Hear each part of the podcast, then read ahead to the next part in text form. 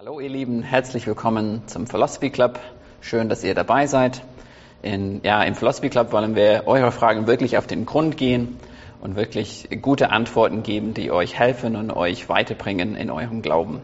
Und deswegen möchte ich nochmal sagen, vielen Dank an euch, die uns schon Fragen geschickt haben. Und wenn ihr mehr Fragen habt, wenn ihr nicht zufrieden seid mit unseren Antworten, dann fragt gerne nochmal nach. Wir freuen uns darüber und wie gesagt, wir wollen euch wirklich helfen mit dem, was wir sagen und mit dem, was wir weitergeben. Und heute haben wir eine vielleicht provokative Frage, ja. Dirk. Und es wurde so formuliert, und ich lese es genauso.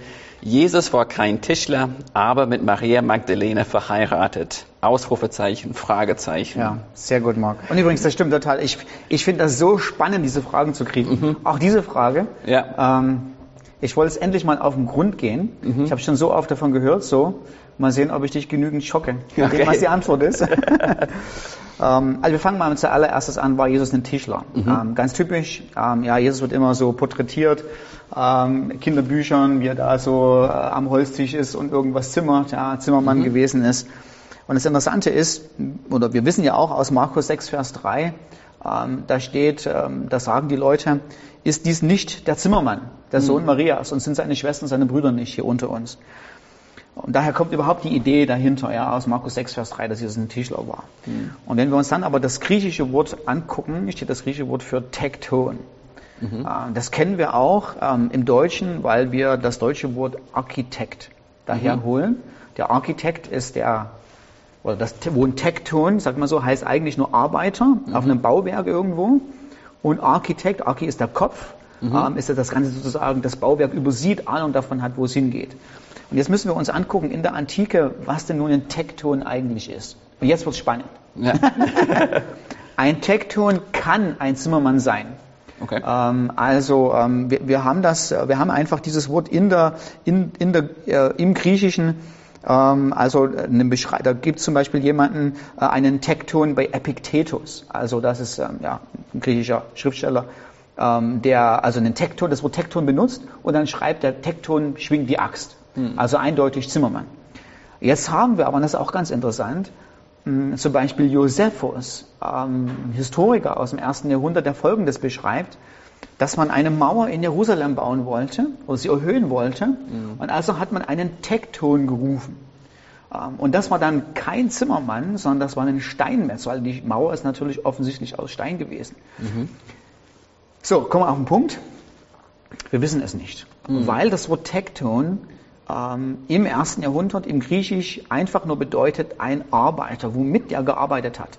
Ob der mit Holz gearbeitet hat, ob der mit Stein gearbeitet hat, ob der mit Metall gearbeitet hat, das sagt das Wort noch nicht so. Mhm. Ähm, entweder wird es aus dem Kontext her klar, also wenn ich sage, in den Textton schwingt eine Axt, ähm, weiß ich, dass der da Holz bearbeitet. Mhm. Äh, wenn es aus dem Kontext nicht klar wird, äh, differenziert man das manchmal und man sagt, er war ein Tekton von Holz, ein Tekton von Stein, ein Tekton von Eisen. Mhm. Wenn das nicht der Fall ist, ist die Wahrscheinlichkeit groß, dass der Tekton so ein Allrounder war. Also übrigens okay. war das auch nicht so wie heute. Mhm. Ähm, heute sagt man, entweder du bist ein Zimmermann oder du bist äh, ein Sanitärinstallateur, aber wehe, der Zimmermann packt ein Abflussrohr an. Ja? Okay. Das geht ja. überhaupt nicht. Ja. Das war damals nicht so, sondern mhm. es gab die Allrounder und das war Jesus wahrscheinlicher. Also okay. wenn man sich, muss man sich einfach nur angucken, was hat es in Galiläa gegeben, womit man hat man gebaut. Mhm. Man hat mit Holz gebaut, aber war nicht ganz so üppig. Man hat viel mehr mit Stein gebaut. Mhm. So, es kann durchaus auch sein, dass Jesus viel mehr mit Stein gebaut hat, dass er ein Steinmetz war ähm, oder dass er ein Allrounder war. Mhm. So. so. das war der erste Schock. Ja. Jetzt kommt der, jetzt kommt der zweite. War mit Maria Magdalena verheiratet.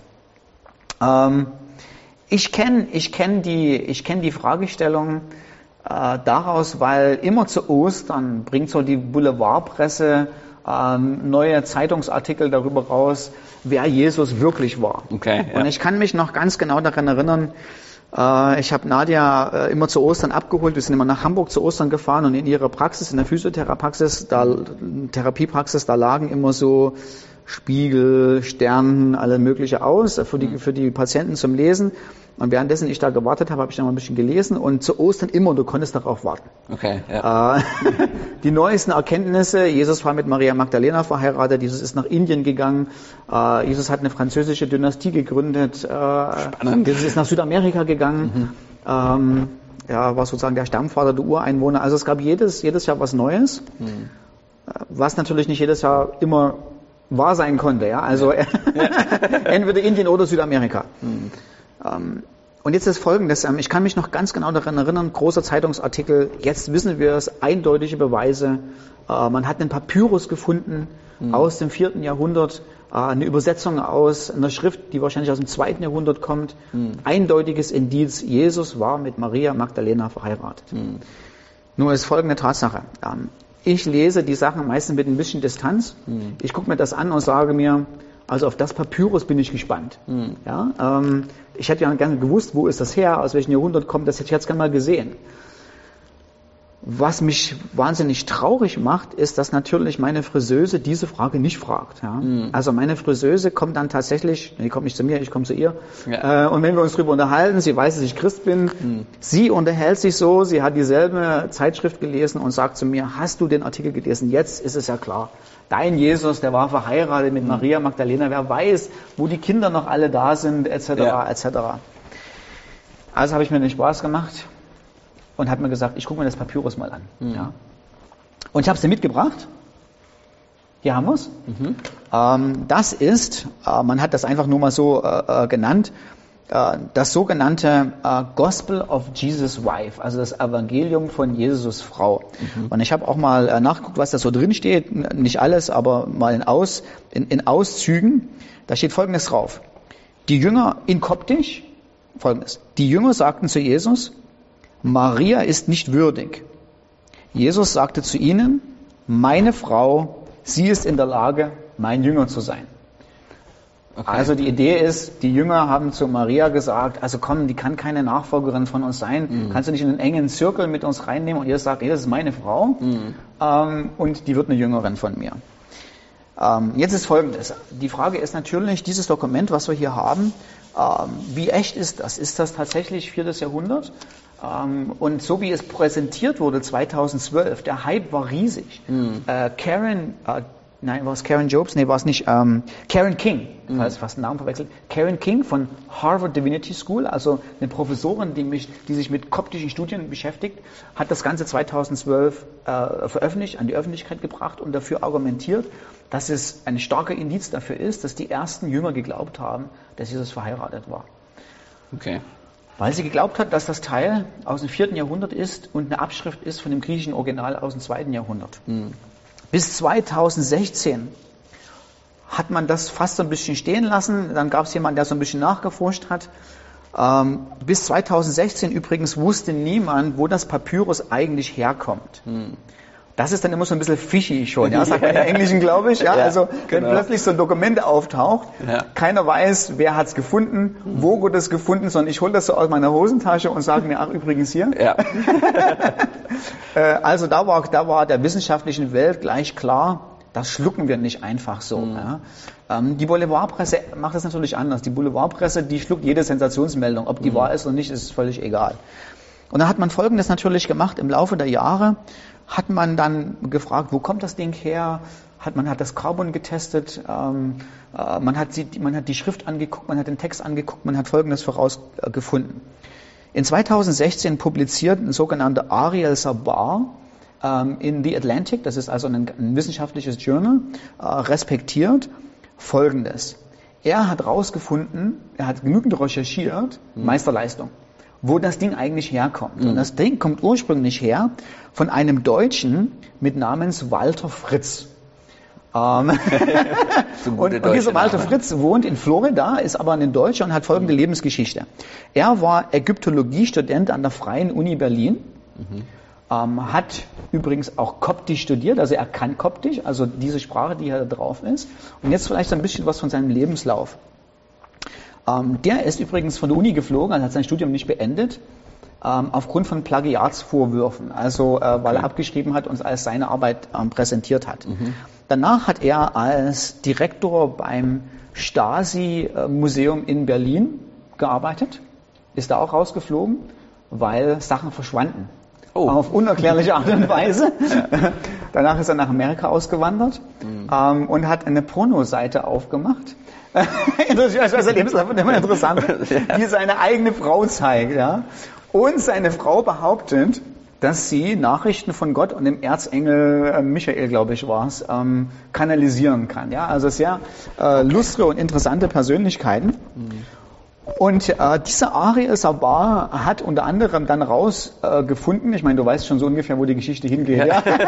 und wie sie ausgeht, ähm, dass als äh, äh unser, äh, unser Herr Fritz sich beworben hat damals für sein Studium, er auch Dokumente gefälscht hat und gefälschte Dokumente vorgelegt hat. So, das Indiz war eindeutig klar. Deshalb hat man das Ding nochmal genommen, hat es untersucht, hat das Papier untersucht, wo es eigentlich herkommt. Man hat herausgefunden, das Papyrus kommt aus dem Mittelalter. Ah. Ähm, so, also definitiv nicht viertes Jahrhundert, sondern das Papier, oder das wäre ein Wunder. Ja? Also ein mhm. Wunder, wo äh, eine Nachricht aus dem vierten Jahrhundert auf einem Papier auf dem Mittelalter geschrieben wurde, äh, funktioniert nicht. Mhm.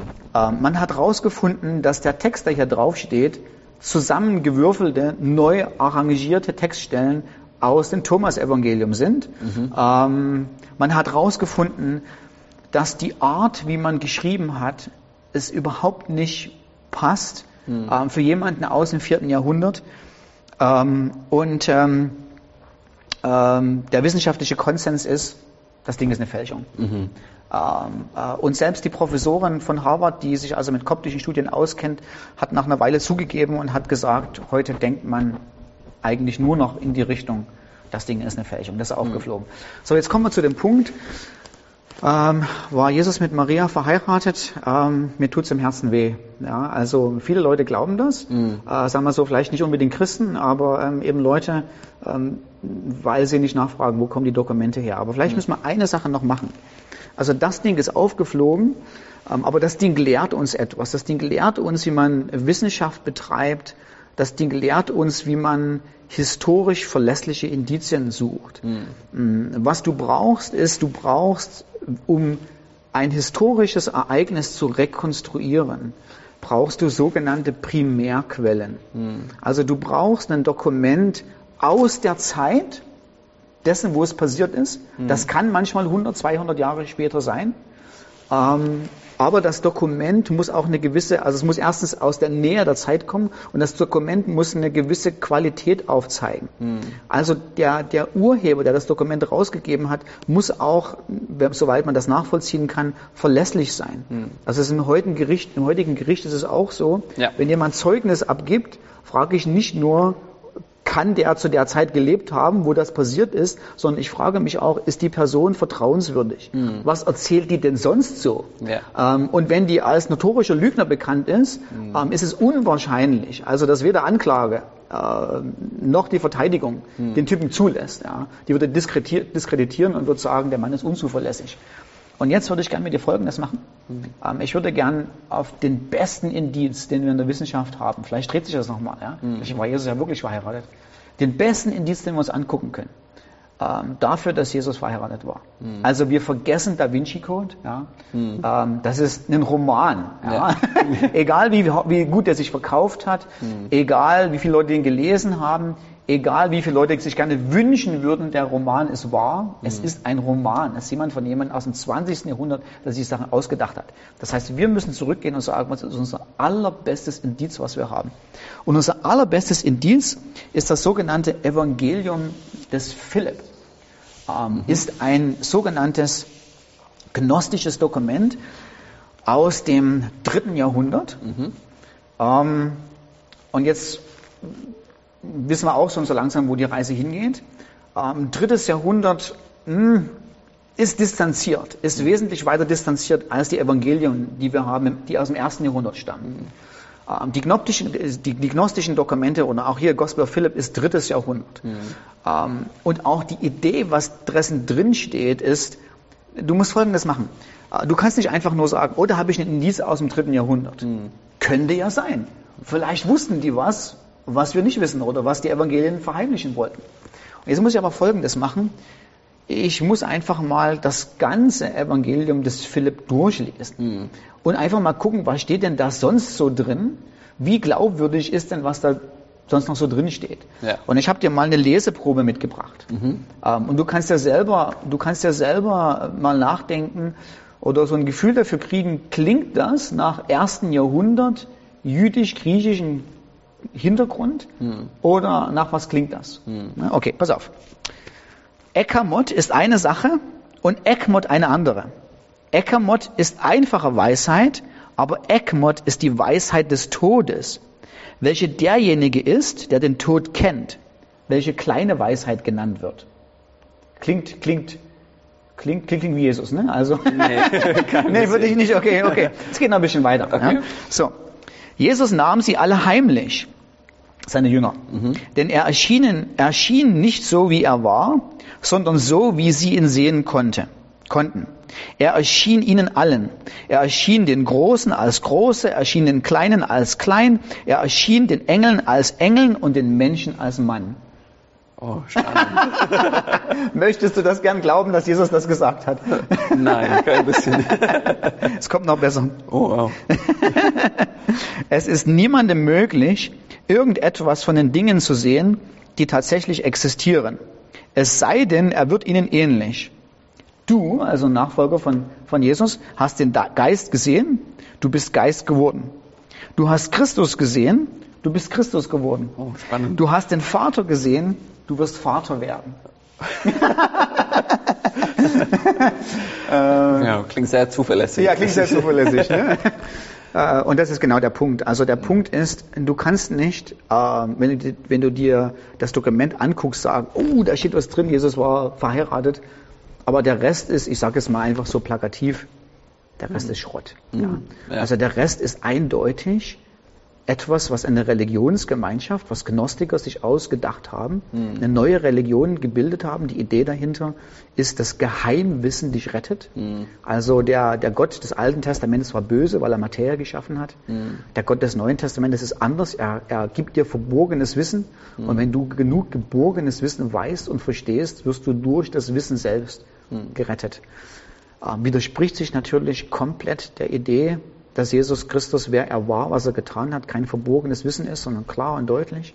Dass du auch nicht gerettet wirst durch das Wissen, sondern mhm. aufgrund dessen, was er für dich getan hat. Mhm. Und wenn du jetzt vergleichst, die Evangelien, die wir haben, äh, und das einem Historiker gibst, mhm. und dem Historiker, muss doch gar kein Theologe sein, muss doch gar kein Christ sein, und frag den Historikern, aus welchem Jahrhundert kommen die Sachen. Mhm. Hat man übrigens gemacht.